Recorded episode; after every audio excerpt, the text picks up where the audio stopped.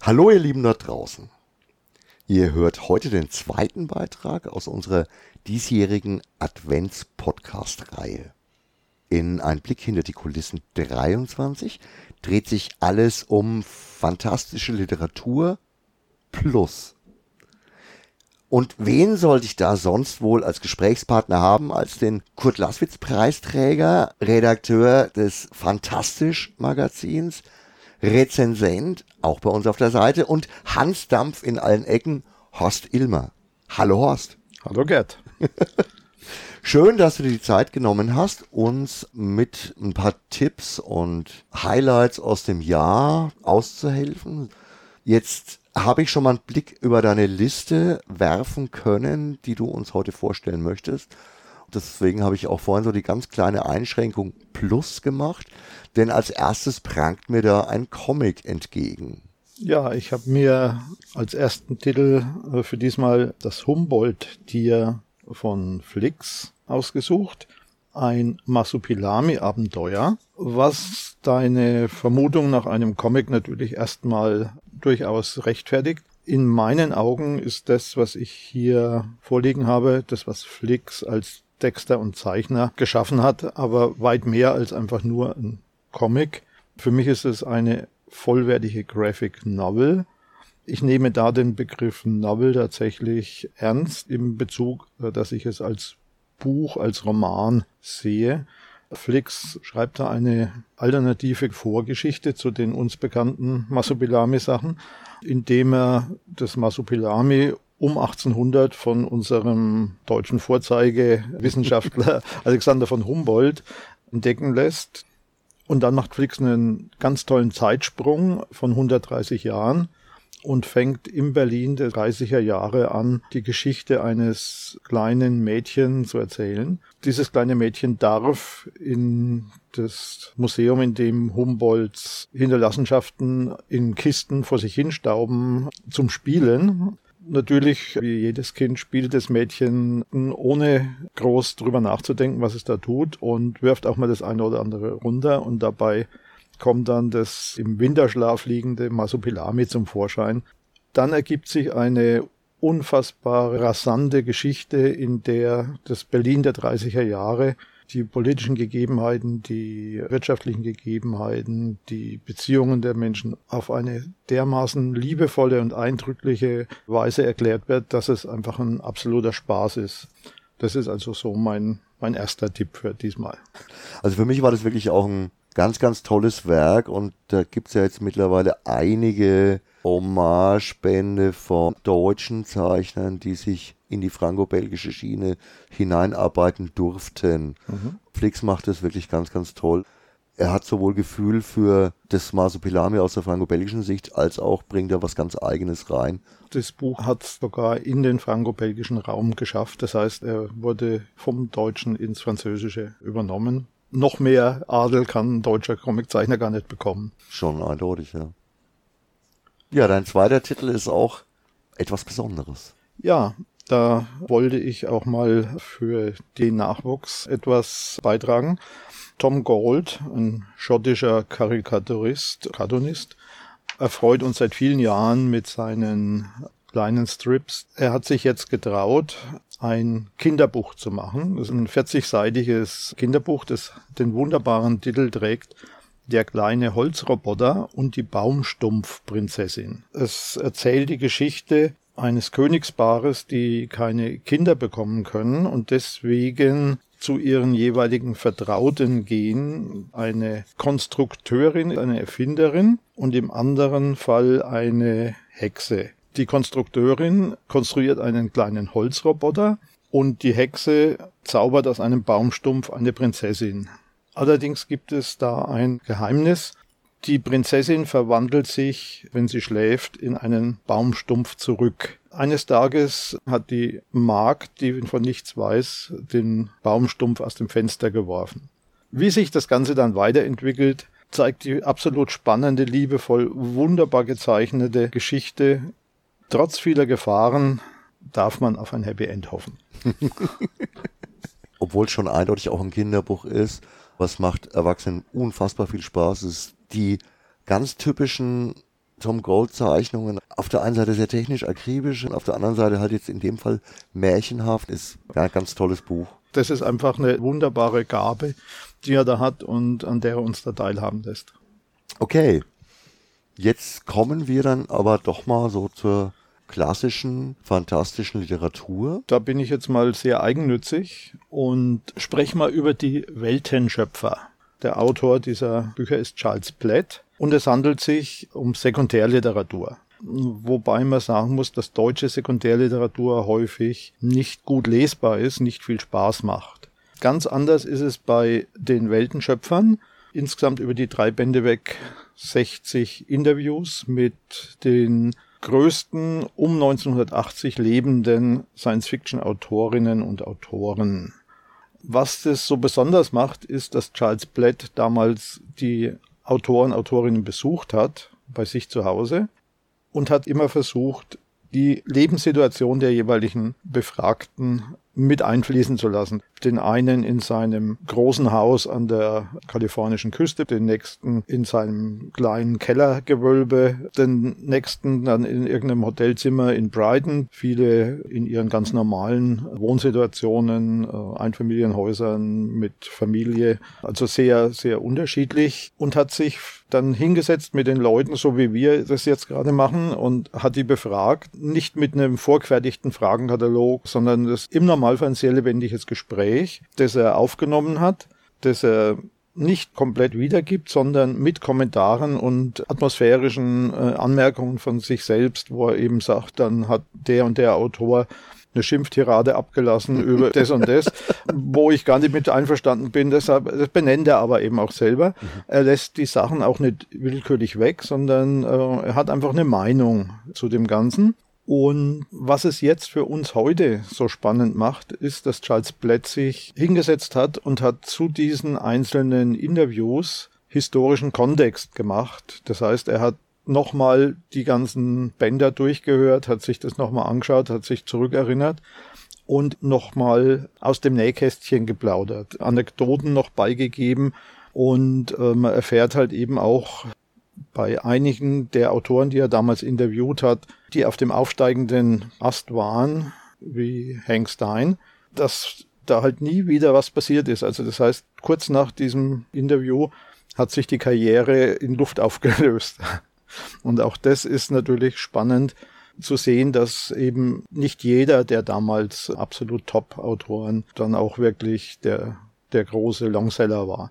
Andererseits gibt es natürlich äh, einen Isaac Asimov, äh, es, es, gibt einen Theodor Sturgeon, äh, es gibt natürlich auch einen Harry Harrison. Die Vielzahl der Autoren geht über die ganze Bandbreite der Science Fiction. Es sind auch ein paar Außenseiter oder Figuren, die in anderen Bereichen mehr Furore gemacht haben dabei. Wobei meine Lieblinge da der William S. Burroughs, der als Science-Fiction-Autor interviewt, überhaupt nicht weiß, was dieser Charles Blatt von ihm will, weil, weil er einfach sich nicht für einen Science-Fiction-Autor hält und das Zeug auch nicht liest. Er kennt genau einen Science-Fiction-Autor, den er gut findet, Henry Kuttner, und sagt, alles, was es von dem wirklich an Guten gibt, das wird nimmer nachgedruckt. Also für ihn ist die Science Fiction 1980 schon abkackt und Charles Blatt ist da eben auch völlig vor den Kopf gestoßen, also hat keine Ahnung, wie er damit umgehen soll. Und der andere war L. Ron Hubbard, der Gründer von Scientology, den er wirklich mit einer Hingabe versucht hat zu interviewen, die dann sehr merkwürdige Ergebnisse gezeitigt hat, die nachzuerzählen jetzt aber zu viel Platz einnehmen würde, aber sehr schön dargelegt sind. Beenden du das Ganze ein Interview mit Stephen King, das den Autor Stephen King im Jahr 1982 zeigt, am Anfang seiner Karriere, aber schon der weltberühmte Autor, der dieses Interview schon dirigiert und nutzt in einer Art und Weise, dass Charles Blatt, der schon 50 Leute, 60 Leute interviewt hat, einfach nur staunend da sitzen kann und sagen kann, boah, Stephen King, der spielt mir hier ein Theaterstück vor. Äh, so, so fühlen sie sich, als wären sie bei Stephen King zu Hause. Weswegen ich darauf so ausführlich eingehe. Ein Teil dieser Interviews sind auch von mir ins Deutsche übersetzt worden. Das heißt, ich habe da den Produktionsprozess der drei Bände intensiv begleiten können und kann mich deswegen auch so positiv über die Arbeiten meiner Mitübersetzer und des Verlages äußern. Du hast es jetzt unfassbar gut verkauft, muss ich sagen. Also ich hatte bisher noch nicht reingelesen, gestehe ich, aber du hast mir sehr viel Lust gemacht darauf. Das freut mich. Ja. Du hast aber bestimmt auch noch außer noch, Sekund noch, noch richtige Sekund Sekundärliteratur bestimmt, so wie ich dich kenne, noch ein paar andere Tipps für uns. ja, natürlich. Beginnen wollte ich die Primärliteratur, also das, weswegen wir eigentlich Science Fiction lesen, sammeln äh, und suchen, mit einem Buch, das von vielen tatsächlich sogar als Sekundärliteratur betrachtet wird, aber absolut nicht in diesem Bereich fällt, nämlich mit dem Silmarillion von Tolkien. Das ist ja die Weltschöpfungsgeschichte zum Herrn der Ringe.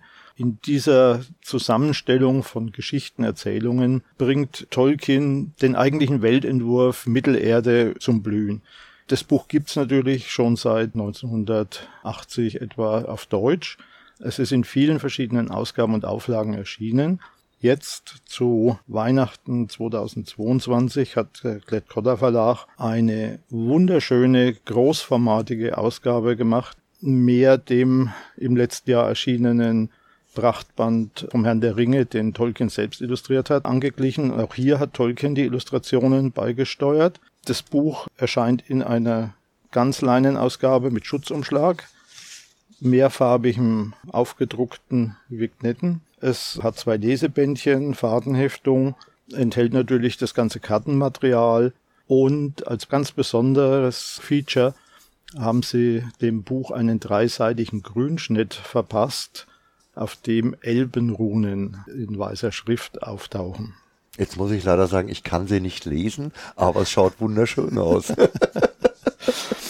Also die wirklichen Nerds, die kochen dann natürlich auf Klingonisch und unterhalten sich dabei auf Elbisch, aber äh, das ist alles nicht nötig, um diesen wunderbaren Band zu genießen. Sensationell. Ein Schmuckstück für eine Bibliothek. Eigentlich für jede Bibliothek. Du, du, du, du greifst zu den nächsten Büchern mhm. und da hast du natürlich jetzt auch jemand in der Hand, der besonders interessant ist.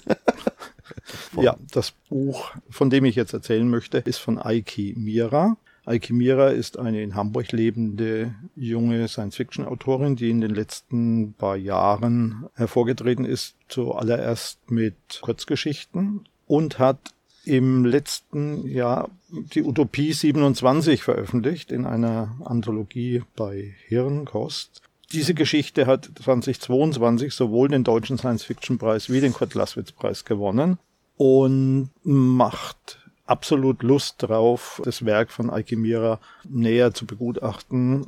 Da traf sich dann ganz gut, dass Mitte des Jahres der P. Machinery Verlag den ersten Roman von ihr veröffentlicht hat, die Space Utopie Titans Kinder.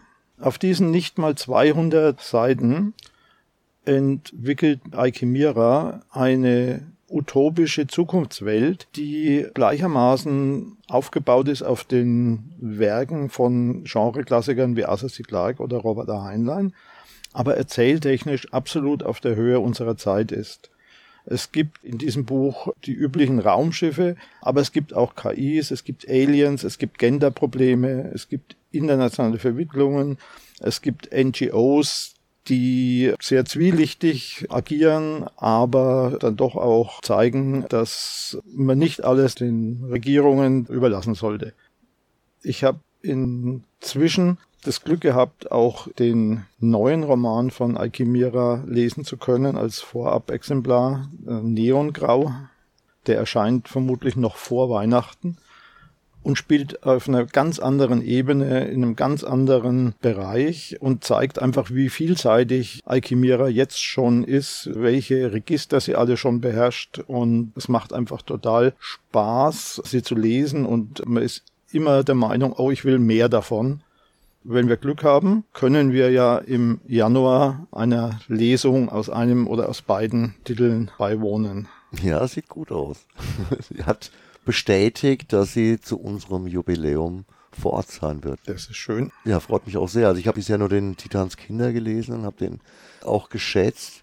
Ich finde es jetzt ganz lustig, wie du das formuliert hast, weil ähm, du hast gesagt, mit modernen Mitteln, also ja und nein, natürlich, also die Inhalte sind up to date. Das Schöne ist ja, dass das knappe Format ja eher fast oldschoolig ist, mhm. als das heute üblich ist, weil dieses unerträgliche, ich muss jede Idee auf sechs Bände, äh, 900 Seiten aufblasen, ist hier überhaupt nicht so. Das Buch liest sich schnell, zügig und du bist am Ende trotzdem satt. Mhm. Es ist schön, es ist rund, es ist alles drin, du vermisst nichts. Es liegt unter anderem auch daran, dass Alchimira sehr stark reflektiert, was sie tut.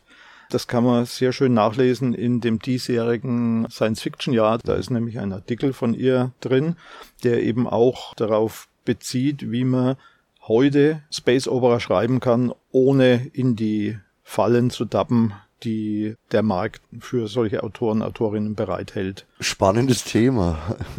Bin mal gespannt, vielleicht redet sie da ja auch im Januar mal drüber, weil sie hat auch noch überlegt, ob sie nicht nur eine Lesung macht, sondern auch aus dem Nähkästchen plaudert in Form von einem Vortrag oder sonst was. Wäre ein wirklich gutes Thema, weil diese Falle ist ja eindeutig da. Ne? Ja. Schauen wir doch mal. Ah, okay.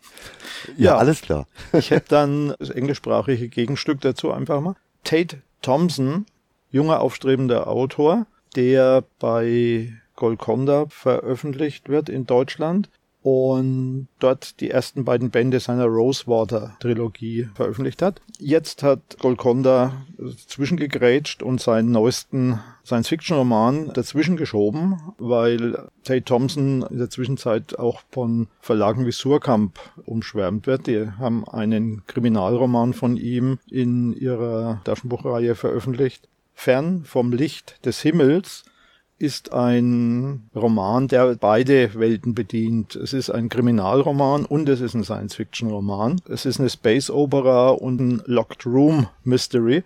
Das macht Tate Thompson mit einer Qualität, dass man eben auch denkt, das ist jemand, der schon seit Jahrzehnten in diesem Genre, und zwar in beiden daheim ist und sich auskennt und es routiniert macht, aber es ist erst sein vierter oder fünfter Roman insgesamt und er schreibt eben auch erst seit vier, fünf, sechs Jahren. In Interviews äh, hat er sich auch als Fan von Edgar Allan Poe geoutet, den er für den Urvater dieser Locked Room Mystery hält deswegen auch an der einen oder anderen Stelle so ganz leicht versteckte Hinweise auch auf Poes große Erzählungen eingebaut hat. Es macht unglaublich viel Spaß, dieses Buch zu lesen. Es macht aber natürlich keinen Sinn, über den Inhalt zu reden, weil äh, eine Locked Room Mystery, wo ich erzähle, wie es ausgeht, da gehört dann der nein, Rezensent durch, durchaus vorher gemeuchelt. Nein, nein, bitte nein. ja, das ist auch eine schöne Sache. Das, du hast jetzt wirklich auch wieder mal ein paar Besonderheiten aufgegriffen auch da sieht man mal wieder, es ist eigentlich gar nichts von Mainstream-Verlagen dabei. Gut, Carlsen ausgenommen im Comic-Bereich. Klett-Cotta. Und Klett-Cotta, naja, ist im Bereich der Fantasy. Bereich Fantasy. Einfach der, der Meilenstein, äh, ohne den es diesen Fantasy-Boom in Deutschland einfach nicht gegeben hätte. Wenn die 1969, 1970 nicht angefangen hätten, den Herrn der Ringe in der Form zu vermarkten, wie sie es gemacht haben und die Hobbit-Presse äh, aus dem äh, aus der Taufe gehoben hätten, dann hätten wir hier in Deutschland Robert E. Howard und Conan und nichts anderes. Ja, du hast natürlich recht, es ist auf jeden Fall ein wichtiger und ein guter Fantasy-Verlag. Ja. Aber du wärst jetzt natürlich nicht der Horst, wenn du neben diesen Tipps nicht noch andere Exoten für uns vorbereitet hättest. Arno Schmidt ist doch kein Exot. Ich bitte ja, dich. Ja, vielleicht schon in diesem Zusammenhang und hier. Ja, das ist das alte Missverständnis. Nur weil ein Autor es in der Zwischenzeit in die Hochliteratur geschafft hat, heißt das nicht, dass er nicht auch ein Science-Fiction-Autor sein könnte. Ich werde von allen möglichen Leuten immer wieder gefragt, mit was man denn einsteigen könnte, wenn man Anno Schmidt lesen will. Außer seinen Kurzgeschichten äh, gibt es tatsächlich einen Roman von ihm, den ich sehr gerne immer wieder empfehle, die Gelehrtenrepublik. Die Gelehrtenrepublik ist ein konzentriert zusammengefasster Science-Fiction-Roman, kaum 150 Seiten stark. Ganz kurz, es handelt sich um einen Zukunftsroman, der 1958 erschienen ist und im Jahr 2008 spielt. Die Thematik ist nach wie vor aktuell. Es geht um eine Welt, in der eine Zweiteilung stattgefunden hat zwischen Ost und West. Diese beiden Weltmächte haben sich die Gelehrtenrepublik gegönnt, die eigentlich ein riesiges Kreuzfahrtschiff ist. Also es ist eine unglaublich große mechanische Insel, die mit Schraubenantrieb durch die Weltmeere gondelt und als Refugium dient für Schriftsteller, für Künstler, für Wissenschaftler äh, aus der ganzen Welt, die da eine neutrale Zone haben.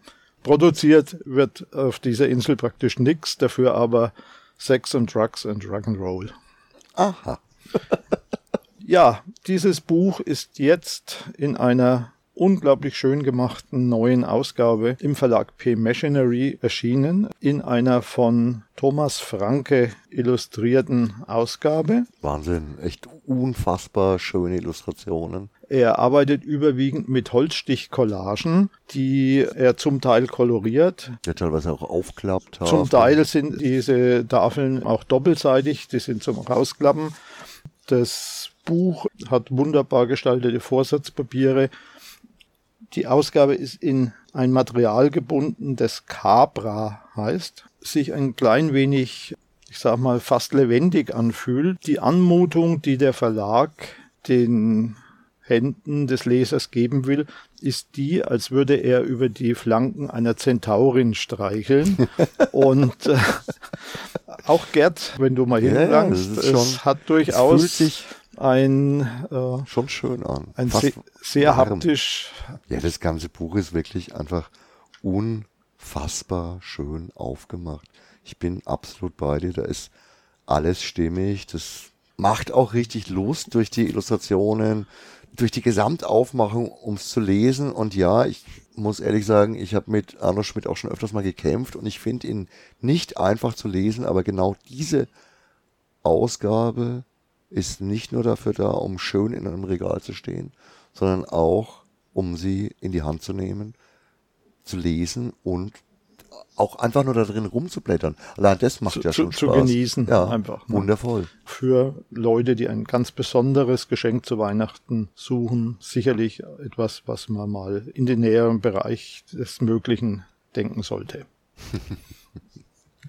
ja, da hast du uns jetzt wieder wirklich Besonderheiten aufgetischt. Ich sitze jetzt aber auch hier auch natürlich in ähm, entsprechenden Räumen, muss man natürlich dazu sagen. Also Horst, du bist einfach auch der wahnsinnige Sammler und du hast eine Bibliothek, die ja genau von solchen Besonderheiten und von solchen wunderbaren Stücken auch nur so strotzt. Dieses Zimmer hier ist so gemütlich und so schön. Und eigentlich ist dein ganzes Haus so gemütlich und so schön. Und ja, du greifst noch einmal, um eine Tradition aus dem letzten Jahr aufleben zu lassen, auf den Bücherstapel. Ja, im letzten Jahr haben wir über Paul McCartney und seine als Lyrik gedannte Autobiografie gesprochen. Dieses Mal habe ich mir Bob Dylan, einen anderen meiner Lieblingskünstler, rausgesucht. Von dem ist vor ein paar Wochen ein Buch erschienen, das heißt Die Philosophie des modernen Songs. Bob Dylan hat den Literaturnobelpreis bekommen. Wenn Bob Dylan ein Buch veröffentlichen würde, das heißt meine 60 liebsten Lieder, würde man das für etwas unterkomplex halten. Es ist durchaus eine Philosophie erkennbar in dem Buch, und zwar die Philosophie, alles, was an Musik erschienen ist, erstmal gleichberechtigt und als immerfort mitlebend zu betrachten. Das heißt, Bob Dylan hat sich hier Lieder vorgenommen, die aus der Zeit etwa der 1930er bis 1980er Jahre stammen. Er baut seine 60 Kapitel so auf, dass er kurz Gedankensplitter zum Inhalt des jeweiligen Liedes bringt und dann aus einem unerschöpflichen Vorrat an Geschichten über die Lieder, über die Sänger, über die Musiker erzählt. Von The Who über Ricky Nelson, Willie Nelson zu Bing Crosby, zu Ray Charles, die Grateful Dead, dann The Clash sind dazwischen, Frank Sinatra, Pete Seeger, Elvis Presley natürlich. Er hat zum Beispiel von Elvis Costello den Song Pump It Up aus den 1978 mhm. äh, erschienenen Album Year's Model genommen und dazu fällt ihm George Orwell ein. Er sagt dann, dieser Song, der spricht Neusprech. Es geht bei ihm dahin, dass dieser Song gehirngewaschen ist und warum das so ist und wie er da drauf kommt, das sind einfach wunderbare kleine Geschichtchen, wunderbare Dinge, an denen er uns teilhaben lässt. Es führt häufig dazu, dass man Lieder von Künstlern, von denen man noch nie gehört hat, auch mal im Internet aufruft, sich mal anhört, dann Geschichten erfährt, die dermaßen ans Herz gehen und die dann doch auf drei Minuten in einem Song auftauchen. Doesn't Hurt Anymore von John Trudell. Allein deswegen, wegen dieser Geschichte, rendiert sich's, dieses Buch kennenzulernen. Wenn man solche Geschichten dann hier auf drei, vier Seiten erzählt bekommt und es geht dann weiter zum nächsten Song und es kommt zur nächsten unfassbar schönen oder unfassbar tragischen Geschichte. Allein das rechtfertigt schon die Bezeichnung, die Philosophie des modernen Songs. Also auch in diesem Fall hast du mir wirklich richtig, richtig Lust auf das Buch gemacht. Mein lieber Horst, du hast uns wirklich hier jetzt auch damit nochmal schon einige Pralinchen und Ideen, auf jeden Fall ganz, ganz, ganz besondere Sachen mal wieder ausgegraben.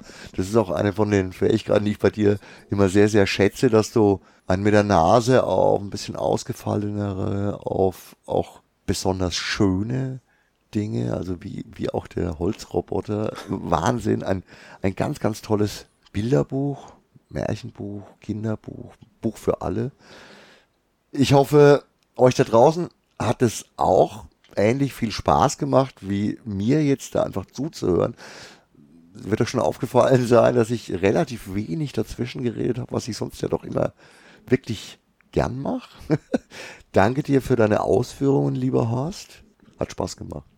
Immer wieder gerne. Ich fühle mich da dem Bob Dylan äh, ein klein wenig verwandt äh, mit meiner Philosophie der modernen Science-Fiction-Geschichten. das war doch jetzt ein wunder, wunderschönes Schlusswort. Dem ist eigentlich gar nichts hinzuzufügen. Insofern verabschiede ich mich wie immer von euch mit einem Ciao, Arrivederci, euer Gerd.